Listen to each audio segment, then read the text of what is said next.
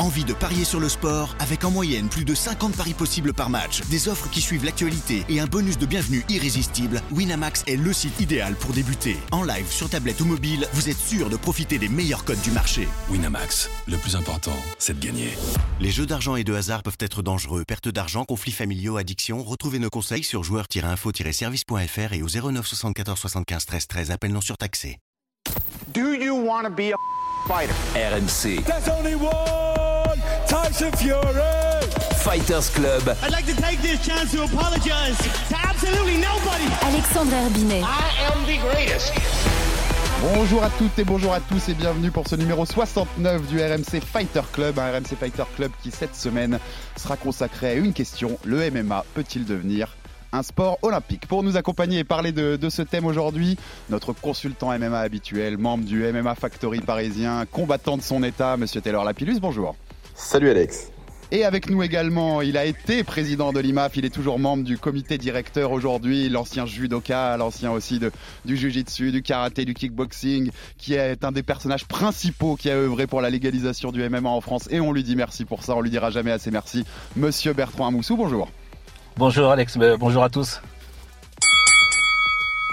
Une question cet été à Tokyo. Il y avait les Jeux Olympiques, il n'y avait pas le MMA, discipline encore jeune, l'UFC a à peine, à, peine 25-30 ans.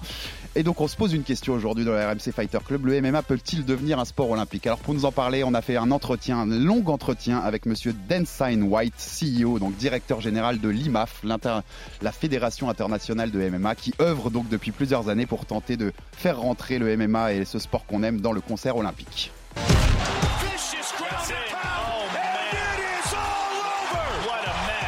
On voit du sang, on voit des gens qui se tapent, alors du coup ça, ça, ça fait tout de suite un peu, un peu brutal.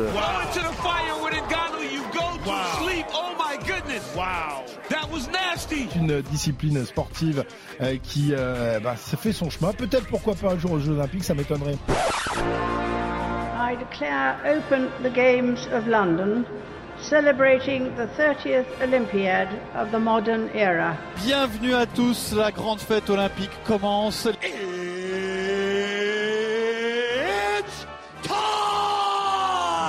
Un programme de rêve aujourd'hui. Il y a 17 sports avec des euh, sportifs ou sportifs français. J'ai comptabilisé au moins 7 chances de médaille aujourd'hui. Allez, c'est parti. avec Cyril Gann, short bleu, le français face à Alexander Volkov, le russe. Chers athlètes, faites-nous rêver.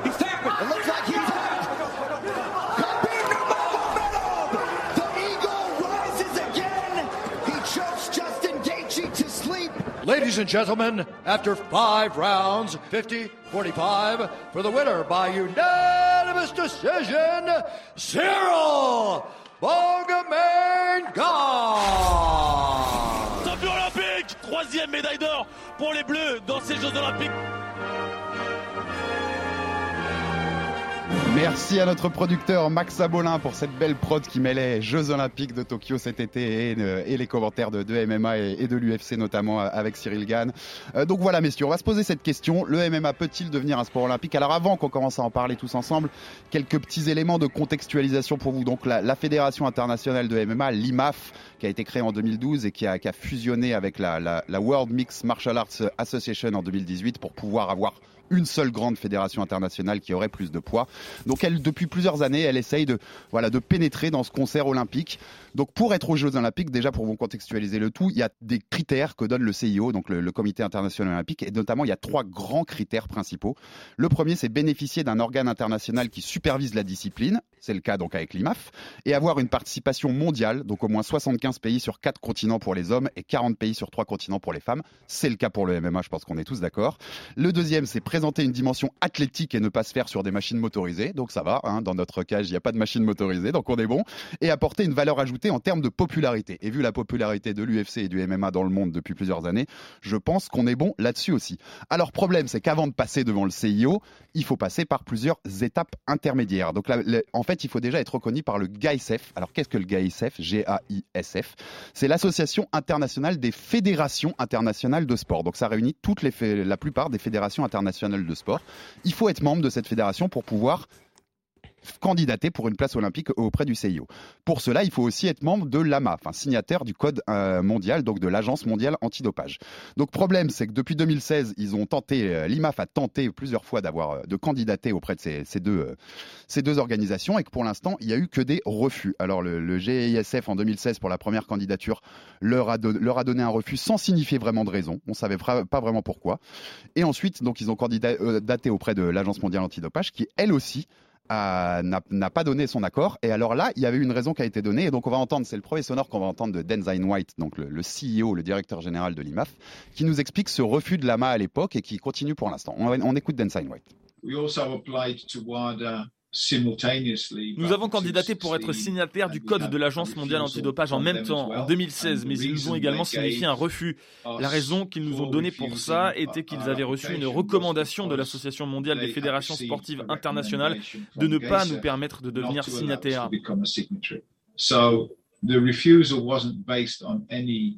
Ce refus n'était pas basé sur les mérites de notre candidature, c'est à l'évidence une décision politique. Nous avons donc décidé d'attaquer l'AMA devant un tribunal civil suisse.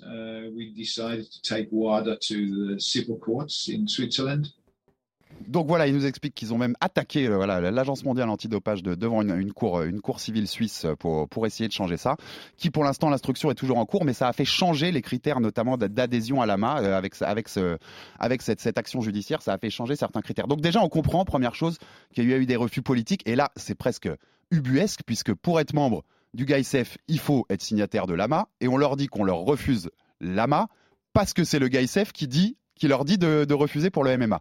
Donc déjà, bah, Bertrand, je voulais commencer par toi et te poser cette question-là. On sent déjà dès le début, dans ce que explique Denzine, que c'est politique et qu'il y a des, influences derrière qui, pour l'instant, ne, voilà, ont peur que le MMA prenne trop de place dans, le concert euh, des sports traditionnels olympiques. Ben oui, complètement. Euh, D'ailleurs, ça a été très très bien expliqué. Hein, tu as très bien expliqué euh, tout, le, tout le mécanisme d'adhésion à, la, à, la, à le truc qu'il faut que les gens comprennent, quand on parle de MMA, on ne parle pas pour, les, pour, le, pour les fédérations internationales, on ne parle pas de l'UFC, hein, qui est un, promoteur privé, bien entendu. D'accord? Quand on parle du MMA, là, c'est pour le MMA amateur, et d'où la fédération internationale et, le, travail euh, de la fédération internationale. Ce qu'il faut expliquer également, c'est qu'il y a plusieurs niveaux. C'est que avant d'être olympique, il faut d'abord, bien sûr, être à GAISF. Et tous les sports qui ne sont pas à GAISF, pardon, ne sont pas forcément olympiques. Il y a quelques sports qui sont chez GAISF et qui vont passer olympiques. Et nous, pour être euh, éligibles aux Jeux Olympiques, il faut d'abord qu'on qu ait ce marchepied. Et avant ça, comme ça a été expliqué, qu'on soit signataire du code WADA. Donc notre application est parfaite, on répond à tous les critères. Et ce qu'il faut comprendre également, c'est que on n'est pas la bienvenue. On, fait un petit peu peur dans ce, dans ce contexte et dans cette famille. Et euh, lorsqu'on parle de GAISF qui refuse, c'est pas GAISF en fait qui refuse. Ce sont euh, les autres sports de combat qui sont déjà membres de GAISF. Je parle du judo, je parle de la lutte, je parle de, je parle du kickboxing qui, eux, viennent d'être acceptés par le, par le CIO. Et encore une fois, ça ne veut pas dire qu'ils seront olympiques. Ils sont juste dans les sports qui peuvent être éligibles aux Jeux olympiques. Il faut encore, encore faut-il faut que les, euh, les, euh, les villes qui reçoivent les, Jeux olympiques acceptent ces disciplines. Donc il y a vraiment plusieurs mécanismes. Et nous, lorsqu'on arrive avec, avec notre notoriété, qui fait beaucoup de bruit aujourd'hui, on le sait que le fait beaucoup de bruit, et qu'on vient se présenter, on n'est pas forcément la bienvenue parce que les places sont très très chères et qu'on on sait très bien que le, le, le, CIO ne va pas choisir euh, tous les sports de combat euh, pour, les Jeux Olympiques. Donc les places sont chères, donc on n'est pas forcément la bienvenue. Donc il faut qu'on continue ce travail de lobbying. C'est ça la difficulté. Dans, les critères du, du GAISF, donc, comme disait Bertrand, tous ces critères sont, réunis pour, le MMA. Si on regarde bien, un des critères, par exemple, c'est un nombre de, membres, c'est-à-dire pour la fédération internationale du MMA, il faut que 40 des pays membres de cette fédération internationale soient reconnus par leur comité olympique local, donc par exemple le comité olympique français pour la France, soit par le ministère des Sports local, donc le ministère des Sports français pour le coup.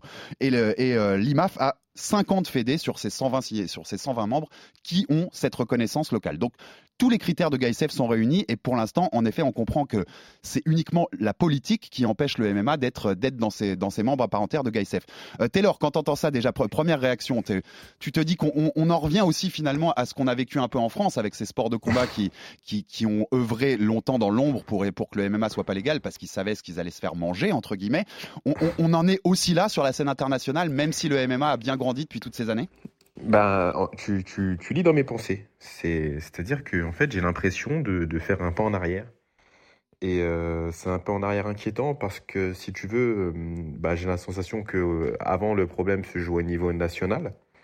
C'est-à-dire qu'on avait la sensation que le MMA était bloqué ben, par des fédés au niveau national. Et, là, dorénavant, on, on est non seulement on retourne en arrière et en plus on monte d'un niveau. C'est-à-dire que bah, tu as l'impression de jouer à un jeu vidéo où tu arrives à la fin et tu penses que tu as fait la fin du jeu. Et en fait, non, et tu tombes sur un mec encore plus fort qu'il faut battre pour pouvoir gagner et faire la fin. C'est-à-dire que bah, là, dorénavant, ça va jouer à l'international. C'est-à-dire que ça va être encore plus compliqué euh, de faire face euh, à, toutes euh, ces fédérations qui sont très fortes, certaines qui ont pignon sur rue. Donc ça, va être difficile et ça va être une nouvelle bataille qui va durer, espérons, moins longtemps que celle qu'on a, dû mener en France et qu'on a réussi finalement à, gagner avec le concours euh, de, notre ministre, d'ailleurs, euh, que je tiens à remercier au passage encore une fois hein, euh, pour, le travail qu'elle a fourni, et puis des, pionniers qu'on a eus et des gens qui ont œuvré, comme Bertrand, pareil, que, je remercie pour toute l'implication qu'il qui, qui, qui, a menée dans, cette légalisation du MMA. Bah là, j'ai envie de dire, Bertrand, retrousse tes manches parce qu'on repart sur la même, en fait, j'ai la sensation qu'on repart sur le même genre de, de, boulot euh, bien compliqué et bien difficile. Bertrand, c'est ce que, ce que dit Taylor, je rebondis là-dessus, mais tu, tu as l'impression de ça? Tu as l'impression de remener la même bataille que tu as menée pendant des années en France?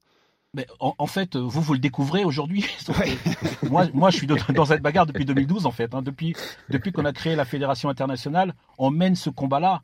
Et en fait, le, pour te rassurer un petit peu, Taylor, et rassurer un petit peu tout le monde, la victoire qu'on a obtenue en France a été super importante parce que le fait qu'on ne soit pas légalisé en France, la France est un pays important, c'est également des arguments qu'on nous disait. Mm. Mais regardez, même en France, la France refuse le, refuse le, MMA. Alors pourquoi nous, on vous accepterait au niveau international? Parce que la France est un pays important, vous voyez Donc euh, le fait d'avoir accepté, c'est un, c'est un, que le, MMA a été légalisé en France, c'est un point supplémentaire sur lequel euh, ils, ne peuvent plus, en tout cas un levier sur lequel ils ne peuvent plus jouer pour nous dire on ne peut pas accepter le MMA. Maintenant, ce sont les autres sports. Comme tu as dit tout à on a encore euh, la lutte, le judo, enfin les autres sports qui sont là et qui disent euh, mais c'est de bonne guerre. Je, comprends ce combat, cette, euh, cette volonté de vouloir freiner l'évolution du MMA et de ne pas nous accepter dans cette famille.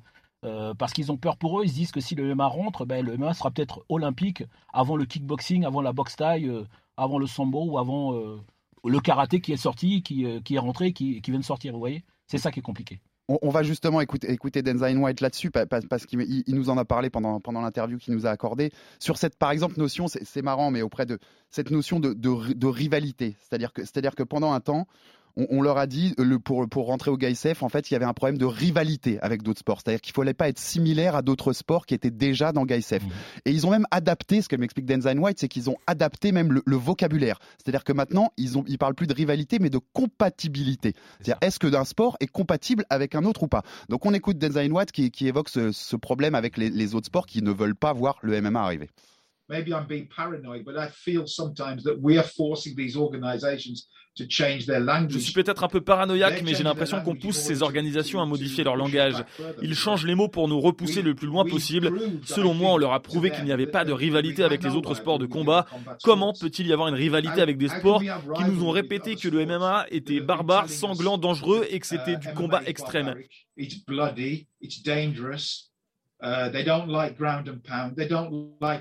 Ils n'aiment pas le ground and pound, ils n'aiment pas le fait qu'on combatte dans une cage. Dire qu'un sport est un rival implique que cette discipline est similaire à ce qu'on fait. Ils ne peuvent pas dire que le MMA est quelque chose d'horrible, puis prétendre que c'est un rival quand ça les arrange. Ils ne nous disent pas qui sont ces rivaux, mais on sait que ce sont les autres sports de combat, c'est la Fédération internationale de judo, celle de Muay Thai, de lutte ou encore du sambo. Alors déjà, on peut entendre que voilà, il nous confirme ce que, Bertrand et Taylor vous, nous disiez, hein, c'est-à-dire sur les sports qui sont en effet derrière, cette, euh, derrière ce, lobbying pour, pour ne pas permettre au MMA de, devenir olympique.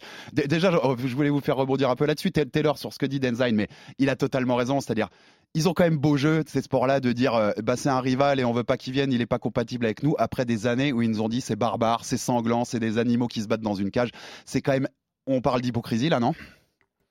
Bah, non, moi je trouve que l'un n'empêche pas l'autre, c'est-à-dire qu'ils peuvent très bien trouver que c'est un sport euh, barbare, et en même temps craindre de la popularité du sport. quoi. C'est-à-dire que ça peut être les, deux en même temps. C'est-à-dire qu'ils peuvent très bien se, se, dire les deux en même temps. Donc je vois pas ça comme de l'hypocrisie. Je vois surtout que bah, ils vont, encore une fois, on va mener le même combat qui a été mené en France. C'est-à-dire que c'est la même énergie, et puis on retrouve bah, quasiment les mêmes acteurs, j'ai envie de dire au passage, qui, sont, euh, qui font partie de l'opposition. Donc euh, c'est surtout ça. Mais là, dans ce qu'il dit, je le rejoins. Il a raison. C'est vrai que quand on se dit euh, qu'il n'y a, pas de a pas de compatibilité ou que c'est des rivaux et qu'en même temps c'est des gens qui ont critiqué le, MMA depuis toujours, bah, c'est un, un, petit peu marrant. Maintenant, je pense que je pense qu'on peut penser les deux euh, à la fois. On peut avoir peur euh, de la place que pourrait prendre le MMA et en même temps se dire de toute manière, euh, c'est un sport de sauvage. quoi. Alors avant, avant de t'écouter Bertrand sur ça, je voulais vous passer un autre petit deuxième, deuxième sonore de, de Densine White sur ce thème-là et sur la peur des autres sports de combat et pourquoi ils ont peur de, du MMA. Yeah, they're, they're afraid and maybe they have a good reason to be afraid. MMA is very popular. Ils ont peur et ils ont peut-être une bonne raison d'avoir peur. Le MMA est très populaire, c'est regardé par plus de monde que n'importe quel autre de ces sports de combat. Personne ne regarde leur sport, ils font souvent des compétitions devant des tribunes vides. Personne ne les regarde à la télévision. Leur plus grande peur, c'est leur position dans le mouvement olympique et dans le programme des Jeux. Pour beaucoup de ces sports, leur survie dépend de cette place dans le programme olympique. Ils récupèrent beaucoup d'argent, des millions de dividendes olympiques pour en faire partie, et ils ne peuvent pas se permettre de perdre ça. Vu la popularité du MMA, ils ne vont pas prendre le risque que le MMA les dépasse et prenne leur place.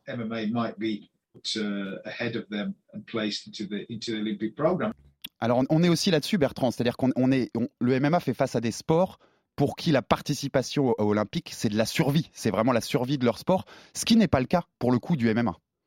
Tout à fait.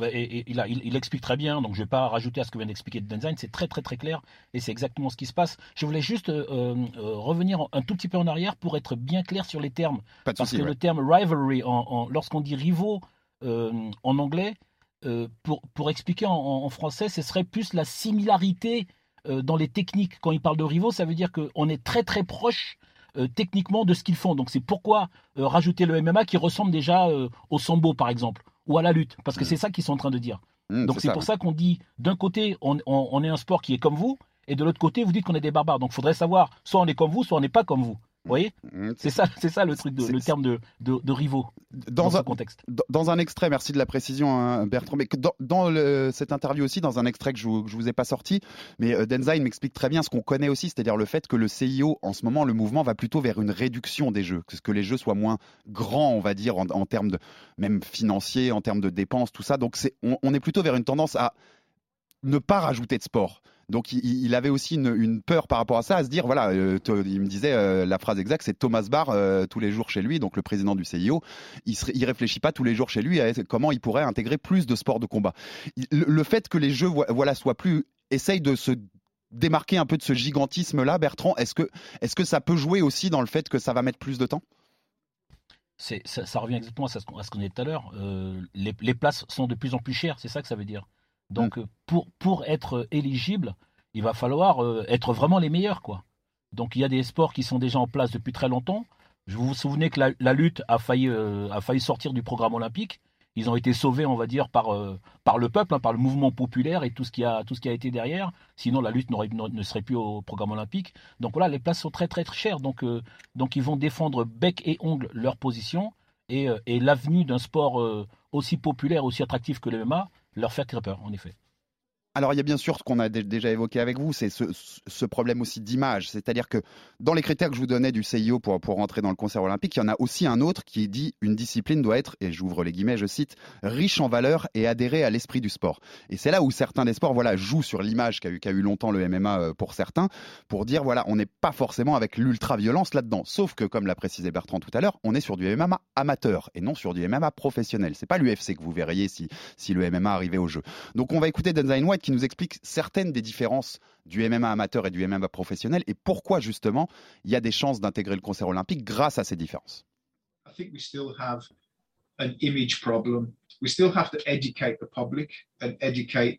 Nous avons toujours un problème d'image. Il faut encore éduquer le public et les gens des organisations qui doivent nous reconnaître, leur faire comprendre la différence entre le MMA amateur et le MMA professionnel. Ils pensent que c'est la même chose et c'est beaucoup moins dangereux. On fait en sorte que ce soit le plus sécurisé possible pour les amateurs. Ils portent des protections, il y a des gants plus gros, moins de coupures, moins de chaos. Ils portent des protèges tibia, les rounds sont plus courts. Nous avons aussi des arbitres très qualifiés qui sont désormais utilisés par des organisations professionnelles.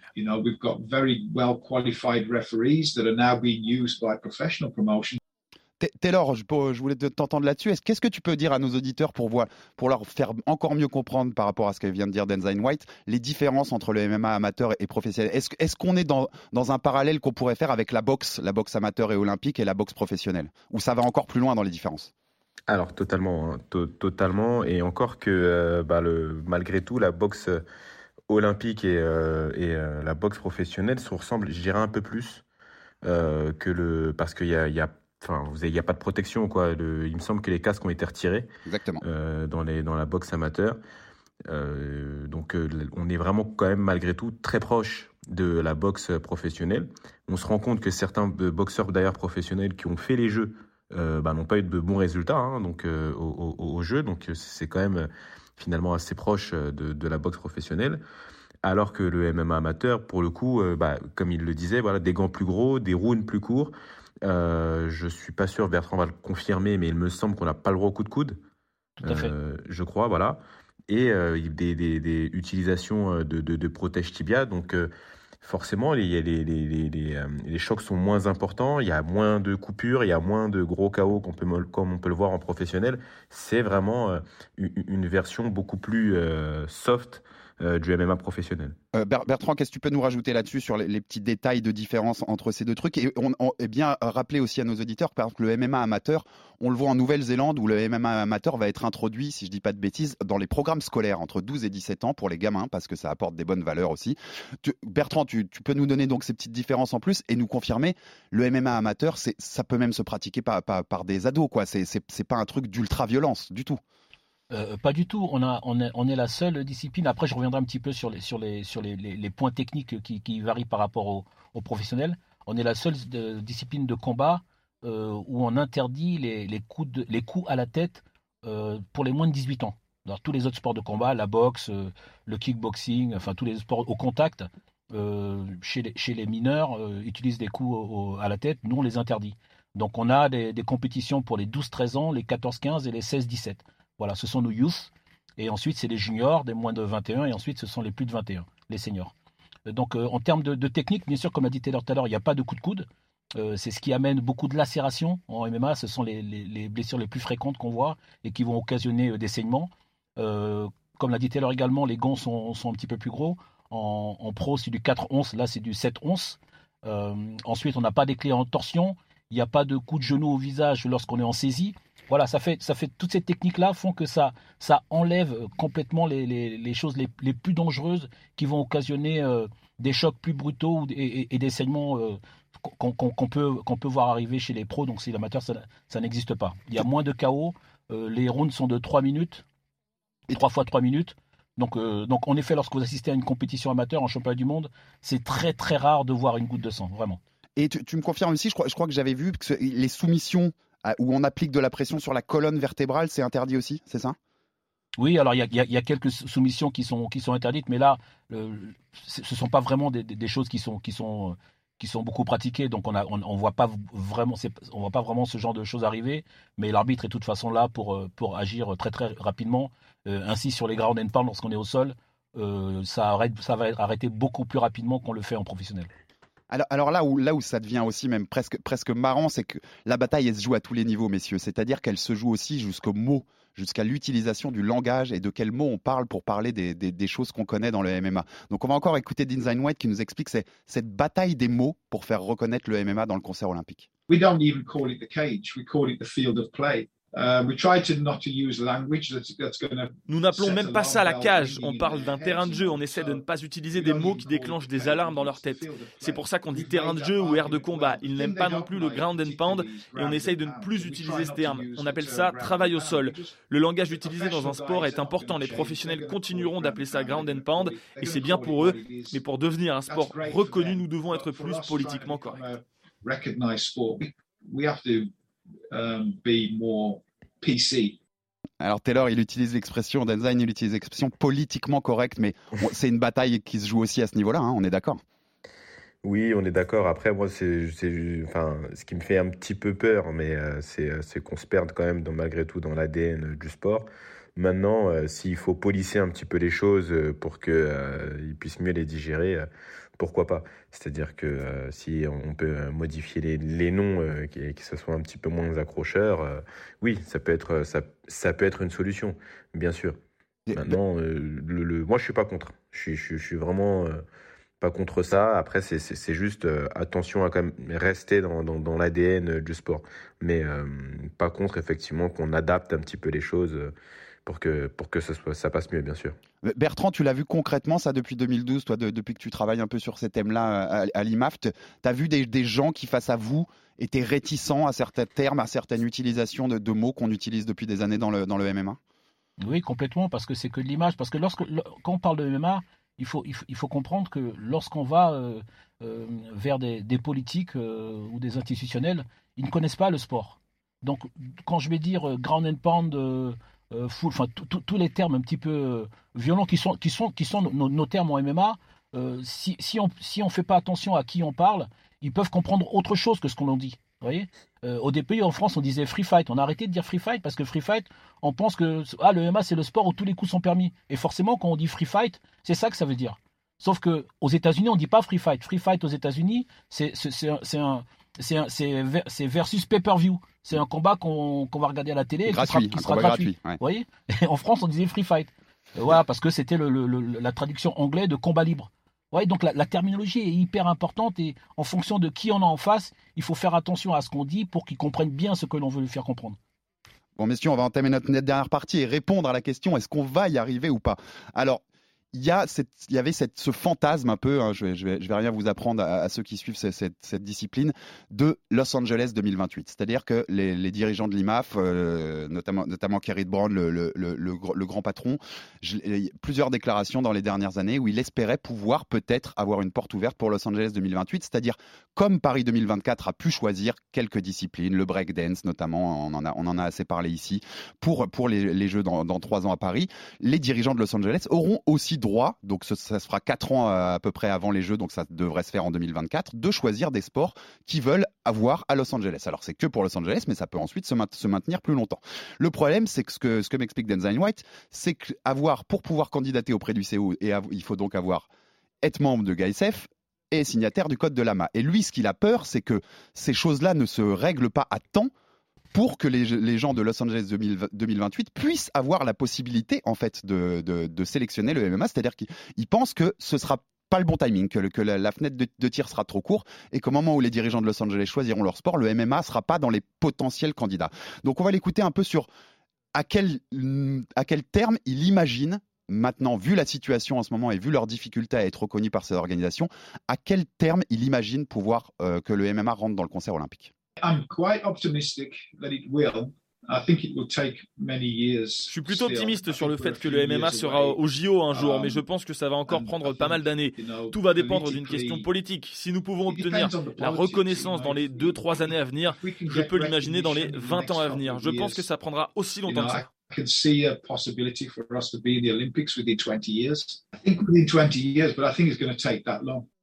Alors Bertrand, on a Tony Estanguet, le patron du comité olympique de, Paris 2024, avait dit récemment pour justifier de, la mise à l'écart du karaté pour 2024 qu'il cherchait des sports euh, voilà, qui sont très forts sur les réseaux sociaux. Je pense qu'en sport de combat, il n'y a, pas photo, le MMA est largement le sport numéro un sur les réseaux sociaux et auprès des jeunes. Mais on entend quand même Denzine qui dit peut-être pas avant 20 ans. T'es es, d'accord avec lui Bertrand et est-ce qu'il faudrait peut-être attendre aussi longtemps vu la situation? Euh, ne pourrais pas donner d'année, mais, c'est vrai que ça, prendrait du temps. On, était en fait, en effet, on avait cette vision au tout départ de 2028 parce que c'était Los Angeles et que les États-Unis, c'est ce qu'on a expliqué avec les États-Unis, le sport est très populaire là-bas. Donc on s'est dit, si on fait ce travail-là et qu'on arrive à être éligible, c'est ce que j'expliquais tout à l'heure, euh, on y serait probablement en 2028. Alors avec ce qui se passe maintenant avec WADA, qui est euh, l'agence la, ouais, anti-dopage, avec GAISEF, euh, les, bâtons dans les roues qu'on a, on se dit, on sera peut-être pas, au moment de Paris, on sera peut-être pas éligible. Donc ça prendra encore quelques années. On tombe, si on tombe sur des villes qui, qui ne voient pas le MMA d'un bon oeil, eh ben c'est pareil, ça peut nous repousser aux, prochaines, aux prochaines saisons. Quoi. Donc c'est un petit peu pour ça aussi alors peut-être avec un coup de bol, on tombe sur, euh, sur, sur un pays qui adore le MMA avec, euh, avec un ministère ou un, un, comité, un comité olympique qui est, qui est favorable au MMA, et puis on, on, peut y être plus rapidement que ça. Mais avant tout, le travail, c'est d'être éligible et d'être au CIO. C'est ça. Hein. Moi, mon message au CEO, c'est les prochains pour 2032, donnez-les à un pays qui aime bien le MMA, hein, que, ça, que, ça, nous arrange un peu. Taylor, quand t'entends ça, c'est frustrant quand même parce que depuis le début de l'émission, on comprend que tous les critères sont réunis, plus ou moins, qu'il n'y a que de la politique derrière. Quand on entend Dean dire peut-être 20 ans, on se dit quand même, c'est frustrant, ouais. Le, seul mot que je, peux trouver, c'est frustrant. Ouais, c'est frustrant. Après, je commence à avoir l'habitude, hein. c'est-à-dire que on est frustré depuis un moment maintenant. Euh, moi, je, connais le MA depuis moins longtemps hein, que, que, Bertrand. Euh, je suis toujours en activité et je me rends bien compte qu'il y a des choses euh, qui, qui étaient vraiment pas logiques, quoi. Donc du coup, la, frustration, si tu veux, je pense que n'importe quel combattant de MMA français aussi également hein, peut, peut, t'en parler, tu vois, il peut, peut te dire, bah ouais, ça fait partie du, du, jeu, donc frustrant oui, Maintenant, euh, si on est, euh, on, est totalement honnête, je suis, assez d'accord avec lui. Alors 20 ans, c'est beaucoup quand même, mais euh, je ne vois pas du tout les jeux en 2028. quoi. C'est-à-dire que je ne pense pas. Je pense vraiment pas qu'en 2028, on, aura, on, aura les jeux peut-être 2032, 2036. Mais je pense que ça va. Ça a l'air très simple pourtant sur le papier parce que tous les critères sont réunis. On en a parlé dans l'émission mais il y a des gens euh, qui, vont bloquer, qui vont faire traîner des choses, qui vont. Euh, il y a qu'à le voir en France, hein, au, petit niveau où, étaient euh, les choses, à comment ça, a pu traîner, comment ça, a été difficile et tout ce qu'il a fallu faire. Donc bah là, ça, va être un petit peu pareil. Donc je pense que malheureusement, bah, on, est, on va partir sur un, long moment de, de, patience avant de voir les, les, les Jeux Olympiques. Alors, on, a un potentiel quand même en France, puisque par exemple, on a, on a Manon Fioro, qui, est à l'UFC et qui va, combattre euh, d'ailleurs ce week-end contre la, Brésilienne Meira Bueno Silva euh, à Las Vegas. Et on lui, passe un, petit coucou et un petit clin d'œil pour, son troisième combat à l'UFC. Elle est déjà à 2-0 là-bas, qui a été championne du monde amateur en 2017. Donc, on, a un potentiel en, hein, en France, euh, Taylor, Taylor, et puis après, j'aimerais entendre Bertrand là-dessus aussi, mais on, a un potentiel. Si le MMA devient olympique, on a un vrai vivier de médailles possible en France, vu les talents qu'on a.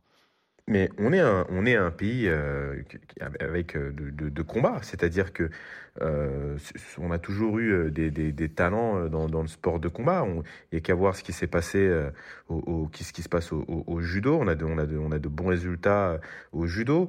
Je vais parler du Muay Thai. On a un excellent Muay Thai. On a longtemps fait partie du, top 3 des pays avec un, un, Muay Thai euh, excellent. Ce que, ce que je veux dire, c'est qu'aujourd'hui, ce qui nous manquait, c'était euh, c'était les, les, les, les, fondations pour pouvoir créer euh, les, futurs combattants euh, de demain. Et maintenant, ça a été fait donc avec la fédération, avec la légalisation du sport, avec les championnats qui sont organisés au niveau amateur. Et c'est tout ce qu'on n'avait pas avant. Là où dans les pays anglo-saxons et autres, on retrouvait des, des, des, des systèmes de, de MMA amateurs qui étaient très bien établis, où on pouvait avoir une vingtaine de combats amateurs.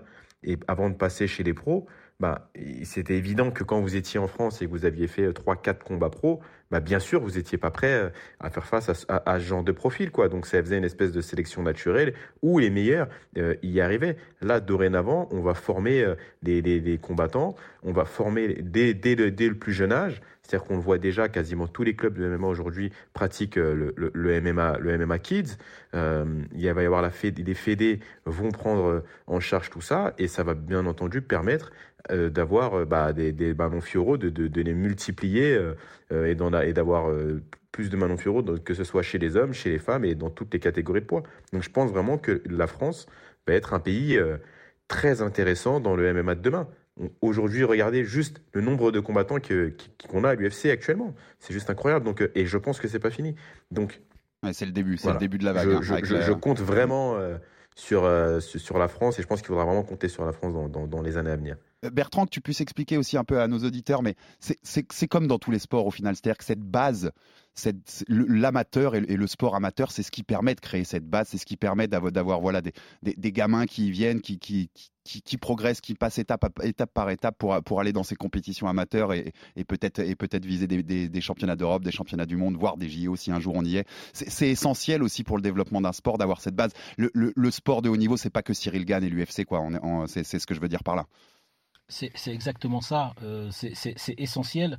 Et c'est aussi pour ça que la France est, on, est très bon en France. Parce qu'on a, a une, structure qui est, très très bien organisée. Euh, je, parle par exemple du judo que je connais très très bien. C'est impossible qu'un enfant qui soit bon au judo, qui soit doué, qu'il passe euh, à, travers les filets. On, on, va le repérer et il va finir, s'il continue et s'il continue à être bon, on va le retrouver en équipe de France. Voilà. Euh, le MMA s'est construit un petit peu différemment. Le MMA s'est construit par le haut niveau, on va dire. Et, aujourd'hui, on est en train de créer cette base, de, créer le MMA éducatif et, avec toutes les formations des coachs et tout ce qui va avec. Donc c'est un, un petit peu le système, la pyramide à l'envers euh, et, voilà, on a inversé cette pyramide, on repart par cette base, et de cette base, on va partir par l'éducatif. Ensuite, euh, les, les, gens de cet éducatif qui vont vouloir faire des combats amateurs vont faire de l'amateur pour se préparer. Et ensuite, si de cela, il y en a qui veulent aller en pro, ils iront en pro. Voilà, donc là, on revient à un système un petit peu normal, mais ça, il a fallu que ça prenne le temps et que ça se mette en place. C'est essentiel ce que tu dis. C'est un des rares sports qui a fait ça, c'est-à-dire qui a, monté la pyramide à l'envers. Et c'est là aussi où ça, rend la chose différente de, beaucoup d'autres disciplines et de, ce qu'elles ont vécu. Euh, de, ce que tu vois, toi, Bertrand, depuis la légalisation de l'an dernier, eh, on est en train de les construire, ces bases en France. Elles sont en train de se, monter petit à petit, ce, MMA éducatif, ces clubs, ces, coachs qui, ont des diplômes et qui sont plus structurés. C'est que tu expliques à nos auditeurs, c'est en train de se créer, cette base, les fondations, là, elles sont là de la maison alors la, chance qu'on a, c'est que c'est qu'on a on n'a pas attendu que, le sport soit légalisé pour le faire, parce qu'on a on a toujours travaillé, les coachs ont toujours été là. Euh, avec la CFMA, on a commencé à faire les formations en 2009. On a fait plus de 20 plus de 20 sessions de formation euh, en formant euh, plus de 200 240 de 250 coachs de MMA. Aujourd'hui, la, délégation est revenue à la fédération de boxe, qui continue bien sûr ce travail-là. Donc le milieu du MMA n'a pas attendu la légalisation parce qu'elle a toujours œuvré, même si on n'était pas reconnu, même si les athlètes n'avaient pas de reconnaissance, eh ben, tout le monde a fait son travail quoi pour essayer d'avancer. Et aujourd'hui, bien forcément, ça, ça, fait un petit peu d'avance. Et, et, la fédération de boxe aujourd'hui reprend le flambeau et, et, et, continue ce travail. Donc c'est très bien que que ce, soit fait de cette façon. Et avec la structure euh, et la structuration qu'on a en France, je suis vraiment pas inquiet. Je pense que, euh, comme l'a dit tout à l'heure, c'est quand même incroyable d'avoir autant de, de, combattants euh, français malgré la situation. Je pense que demain, on fera partie des, des, pays qui comptent dans, dans, bien sûr le sport amateur. On a déjà eu il y a deux ans Axel Sola qui était numéro un pound pound pound pound pound chez les amateurs, donc toutes catégories confondues. Axel Sola. Et euh, avec Manon Firo, bien sûr, qui avait été championne du monde également chez les, chez les filles, on a parlé d'elle.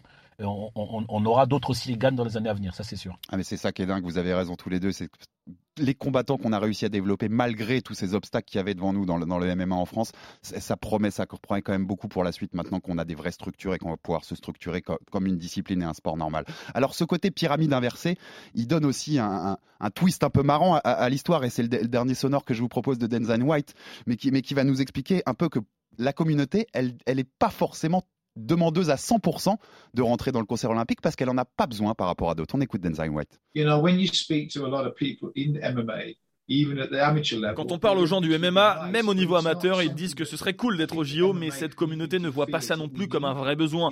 Les autres sports de combat ont vraiment besoin des JO et on peut sentir leur désespoir à l'idée de ne pas y être. Je ne ressens pas le même sentiment dans la communauté MMA. On ne doit pas aller mendier quoi que ce soit auprès du CIO. Je pense plutôt que c'est le CIO qui viendra vers nous un jour pour nous demander d'intégrer le programme olympique. On sait que le CIO doit, doit renouveler les Jeux Olympiques, on va dire devenir plus jeune, avoir un public qui, aujourd'hui ne, consomme plus ce, genre de choses à la télé et essayer de les capter. Euh, moi, Taylor, je sais pas ce que tu en penses, je pense que si le MMA devient olympique, la première édition où c'est olympique, c'est de loin le sport le plus regardé de combat pendant ces JO. Enfin, j'en suis intimement persuadé. tu penses que c'est ça, que le CIO un jour viendra et dira en fait on peut pas vous mettre de côté quoi, parce que vous êtes trop un phénomène populaire énorme. Bah, je sais pas s'ils auront euh, le, courage pour le faire. Après, euh, l'évolution du sport est, telle que bah, forcément, euh, il y a un moment où il faut juste se dire, bah, c'est le sport à la mode, quoi. C'est le, sport qui, est regardé. C'est un sport très visuel. C'est un sport qui évolue très rapidement. Il me semble que c'est le sport d'ailleurs de combat qui a connu la croissance la plus rapide de, l'histoire. C'est-à-dire que en intégrant les combats féminins, en termes de développement, de que ce soit euh, les médias, etc.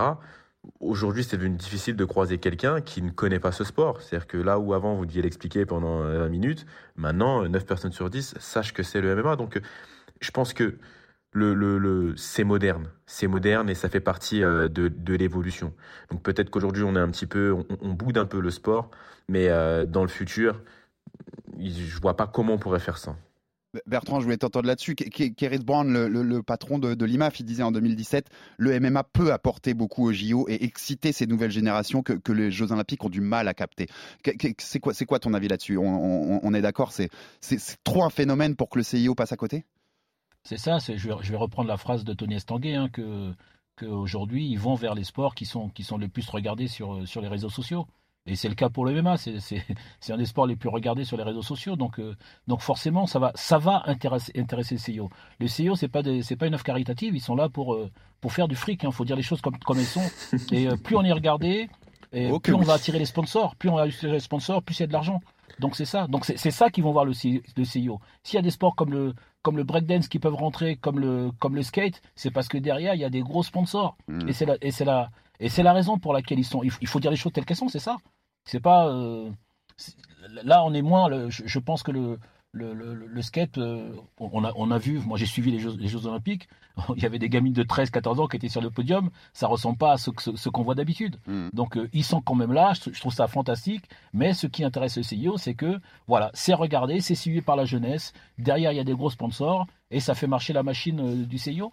Et, le MMA sera bientôt vu comme ça. Aujourd'hui, il y a bien sûr cette, ce côté un petit peu frileux, mais lorsque tout le monde remarquera, saura le travail qui est fait à l'IMAF et, le programme de compétition qu'on développe, parce que pour l'instant, ce n'est pas encore connu, le côté amateur, eh ben là, je pense qu'ils vont changer leur fils d'épaule. Ouais. Mais c'est quand même, enfin moi, je, je, vais parler franco là, mais c'est en effet, il réunit tous les critères et c'est une dinguerie quand on y pense de se dire que, que, le breakdance, et j'ai rien contre le breakdance, j'adore, hein, ils, font des choses magnifiques, mais c'est une dinguerie que, que, le MMA puisse pas euh, être comme ces sports-là intégrés dans, dans, un concert olympique parce que c'est moderne, c'est jeune et c'est ce qu'on veut voir en fait, c'est ce ce que veulent consommer les jeunes euh, aujourd'hui. Donc, euh, on va finir les messieurs sur un petit pari. D'habitude, on parie sur un résultat de sur un résultat de, de combat à venir, mais là, je vais vous, là, on va parier sur notre thème du jour. Est-ce que le MMA sera un jour olympique et, à quelle date à, peu près? Bertrand on fait un peu de fiction, hein. tu peux te planter. De toute façon, si c'est dans 10 ans, on reviendra pas, on sera moi, plus là. Moi, je suis, moi, je suis comme, comme je suis au bord de l'IMAF, euh, je suis avec KRF et, et, euh, toutes les semaines. Euh, ce travail, ce, travail, c'est une vision qu'on a eue pour 2028. Aujourd'hui, avec avec les problèmes qu'on connaît, on se dit si on n'est pas en, 2024, si tout n'est pas réglé, on sera jamais en 2028.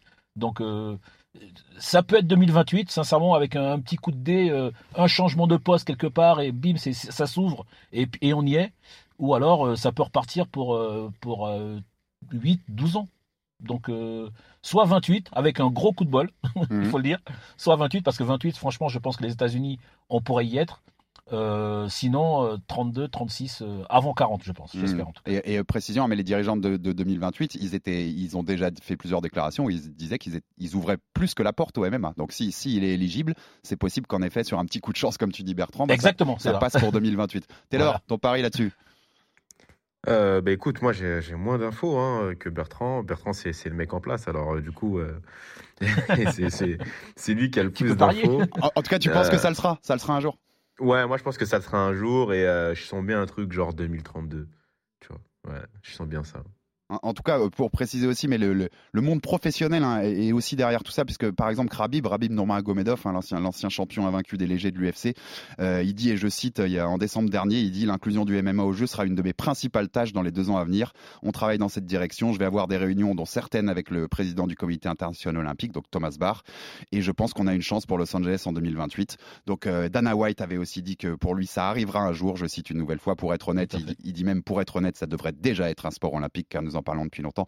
Donc on sent qu'il y, a tout un mouvement derrière qui, va se qui se fait et on et je pense aussi que ça se le sera. Ce le sera un jour. Alors peut-être euh, en effet peut-être euh, pas avant 36 ou 32, mais mais ça le sera un jour et on verra des, belles médailles françaises olympiques olympiques en MMA. En tout cas, messieurs, j'étais ravi, je dois vous le dire, parce que c'est assez rare qu'on parle de ce genre de thème dans dans un podcast de MMA qui sont quand même plutôt consacrés à l'actu d'habitude. Et j'étais ravi de vous recevoir pour parler de ça parce que c'est un thème euh, qui nous tient à cœur aussi. Donc euh, j'espère que ça vous a fait plaisir aussi d'en parler et de pouvoir euh, voilà, faire un peu de fiction sur l'avenir de ce sport et, et, sa place dans, dans, le concert olympique. Bon, on se retrouvera bientôt, Taylor, hein, pour d'autres aventures. Il y aura peut-être une officialisation d'un petit combat Cyril Gann, Francis Nganou dans les jours à venir. Donc peut-être qu'on pourra, qu'on pourra, parler. C'est un petit combat, hein, c'est un petit truc qui arrivera en janvier. C'est un petit truc départemental. Voilà, c'est un petit truc. Hein, ça, va, ça, ça, va pas trop nous toucher. Hein. Donc on va en parler pendant, je pense, quelques semaines et on va avoir quelques beaux débats là-dessus et recevoir des beaux invités comme d'habitude. Merci messieurs, c'était c'était cool. Merci de, de, de votre participation, de votre présence. Merci beaucoup. Merci, Bertrand. merci, Taylor. Merci Taylor comme d'hab. Et puis on se retrouve très vite dès la semaine prochaine pour un nouveau euh, numéro du RMC Fighter Club. Bonne semaine à tous. RMC Fighters Club. Envie de parier sur le sport avec en moyenne plus de 50 paris possibles par match, des offres qui suivent l'actualité et un bonus de bienvenue irrésistible, Winamax est le site idéal pour débuter. En live sur tablette ou mobile, vous êtes sûr de profiter des meilleurs codes du marché. Winamax, le plus important, c'est de gagner. Les jeux d'argent et de hasard peuvent être dangereux. Perte d'argent, conflits familiaux, addiction. Retrouvez nos conseils sur joueurs-info-service.fr et au 09 74 75 13 13. Appel non surtaxé.